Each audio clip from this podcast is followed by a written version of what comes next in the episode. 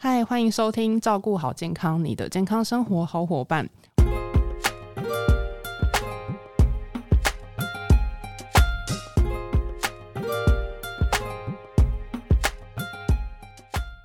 我是 Kelly，本周照顾好健康呢，要跟大家聊一聊吃蛋怕会有胆固醇，所以一天只能吃一颗蛋吗？真的是这样吗？今天很开心的邀请到优活原力研发长 Ann，那我们先欢迎 Ann。各位听众朋友，大家好，我是 Ann。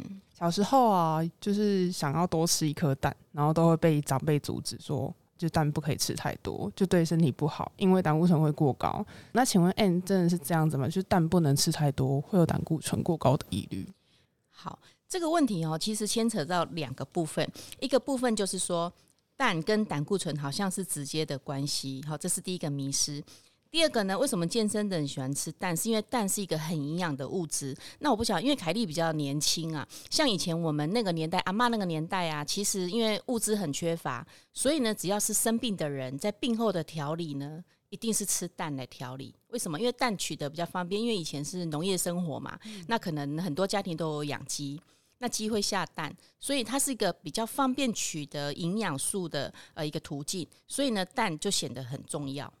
哦，所以呃对，但是如果说就针对说那胆固醇这么一词的话，其实应该也还好。如果这样听起来的话，因为其实哈，我们不能光说蛋跟胆固醇的关系。如果说你今天呃所有的动物性的脂肪。你都没有摄取，那你吃蛋，甚至一天吃一颗，一天吃两颗，你就不能说它胆固醇会过高。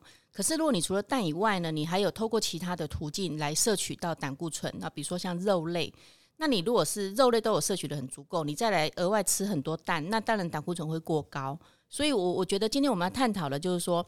呃，你是单纯的吃蛋来摄取到胆固醇，还是你平常的这个蛋白质的摄取已经足够了？那你额外可以再摄取多少的蛋？嗯，我我觉得可能这样讲会比较清楚一点。那如果这样说的话，就是有说这样是算是建议一天就只摄取几颗蛋就好嘛？因为虽然说还是可能会有其他饮食上面的影响。那如果蛋本身虽然是很有营养的话，但或许它也可能会跟呃胆固醇或许有一点点的牵扯的关系。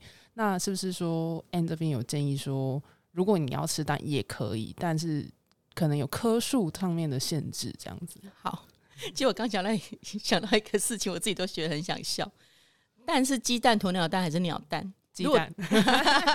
如果说可以讲到鸵鸟蛋啊，也是可以。对啊，如果我吃鸵鸟蛋，你说我一天吃一颗吗？那如果是鸟蛋的话，我一天可以吃几颗？等一颗蛋。好了，没有啦，这是开玩笑了。我我我知道你指的是鸡蛋啦。好，那我们来提一下，就是说，呃，以前我那个年代啊，我这样一直强调，会不会知道我几岁啊？不会啦，不会，不会，是不是？好，以前我们那个年代啊，我们所所这个受的教育，就是可能呃，成人哈，成年人他不一定每天要吃一颗蛋，他可能用一个礼拜来看，一个礼拜呢大概三到五颗。可是后来呢，呃，在近期这几年这几年的研究啊，其实又打破了这个观念，又说可以每天吃二到三颗，不用限制。好，那后来嘞，不久之后呢，又被推翻，说其实也不能这样。好，知道为什么吗？因为其实蛋除了胆固醇以外，它还有高蛋白，对，它是蛋白质，那它本身热量也不会太低。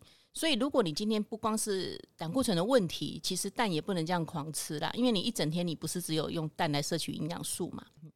确实是没错。那如果说想针对就蛋，因为刚 a n 这边有说蛋其实是。算很营养，就对于以前这边就是很直接的营养需求。那可以跟大家说一下，说鸡蛋的部分的营养素，它可能是涵盖在哪部分？比如说，或许不是只有蛋白质，那或许呃。有某部分的一些营养素，其实是都涵盖在里面的。好，因为我刚刚有提到，就是说蛋其实是一个呃非常营养的东西哦，它里面所含的营养素非常的多。除了我刚刚讲的蛋白质以外呢，因为我们知道氨基酸就是蛋白质的组成成分，它就是蛋白质的小分子，所以它的营养素是更容易被吸收的。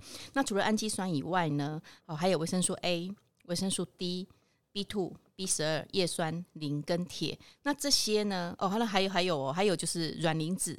好，那这些都是呃鸡蛋里面的营养素。那我这边额外要讲哦，就是说，其实胆固醇它不是不好的东西，你知道为什么？因为胆固醇除了饮食摄取可以摄取得到以外啊，其实我们人体自己也会合成胆固醇。哦，真的吗？对，就算你完全不吃含胆固醇的东西，你的身体还是会自自行的制造。那胆固醇非常重要，它是我们荷尔蒙的前驱物，它必须要有这个胆固醇，它才能合成荷尔蒙。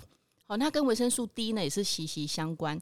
所以呢，其实人如果没有胆固醇，其实会死人的，就也不行，就是也不行。对，那胆固醇呢？我们刚刚讲，其实胆固醇有好几种。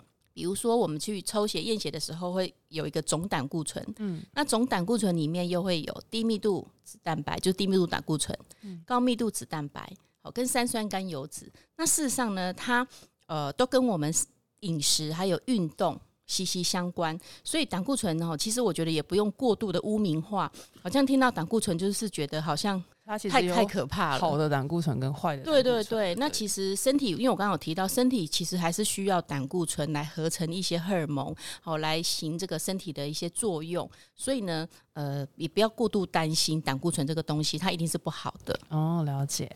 我这边有一个问题，就是市面上啊有就是红蛋跟白蛋，那这样会不会就是营养素其实是不同的？因为毕竟好像红蛋都比白蛋还要贵。好。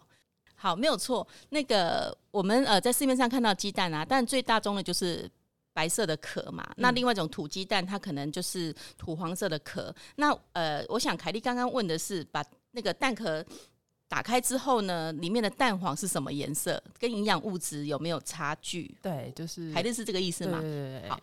鸡蛋呐，它的整个营养的组成其实不会因为它蛋黄的颜色而有太大的差距。其实有做过营养分析，那通常这个都是根据这个鸡它吃的食物有关。如果这个鸡的食物里面，比如说它加了玉米啊、红萝卜啊，好等等，那它可能就里面可能会含有微量的这个叶黄素，那它呈现出来的鸡蛋可能就会比较黄、比较红。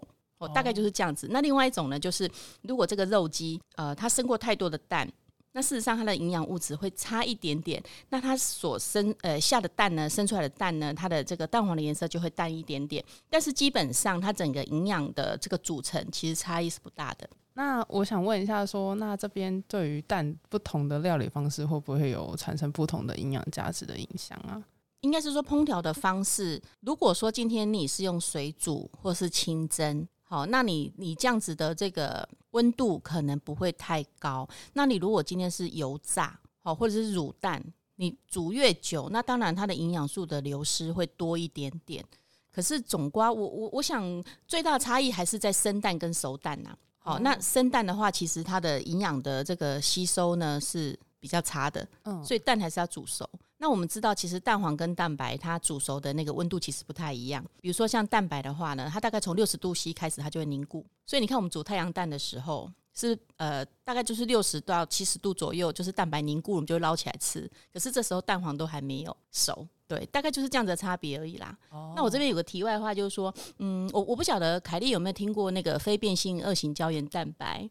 有吗？就是关节保健品。对对对对，其实因为这个成分最近很夯，所以我刚好想到这个东西，我我跟你提一下，就是说，呃，为什么它叫做非变性二型胶原蛋白？是因为它是低温萃取，而且它没有经过酸水解，所以它保留了原本蛋白质的结构，嗯，三股螺旋跟四股螺旋，所以它可以直接作用在我们的软骨组织。那一般比如说像我们女孩子为了呃肌肤的漂亮，好有这个蓬度。水润，所以我们会吃胶原蛋白。其实它是属于一型的，嗯，那它它就是经过高温萃取，所以它没有办法直接作用在我们的膝关节的软骨，嗯嗯，大概就是有这种差异啦。这是题外话啦，因为我刚好讲到温度嘛，就想到那个 非变性二型胶原蛋白。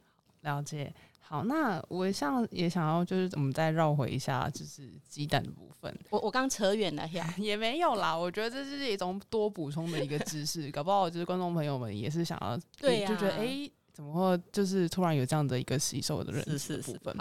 那这边 N 是就是建议说，就是蛋，就是如果鸡蛋要做料理之前啊，是不是都要先把蛋清洗过，再去做烹饪的一个动作？因为毕竟就是可能。鸡蛋上面会有一些脏脏的一些物质，比如说运送过程中，或者它本身在呃母鸡这边下蛋的时候，就可能会有一些黏膜。凯莉，我想问你哦，就是你们家的鸡蛋都是你在买吗？